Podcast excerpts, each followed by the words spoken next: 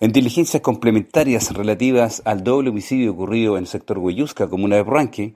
y en un trabajo plenamente coordinado entre esta Brigada de Homicidios y la Fiscalía Local de Río Negro, se logró finalmente la detención de dos sujetos, ambos mayores de edad,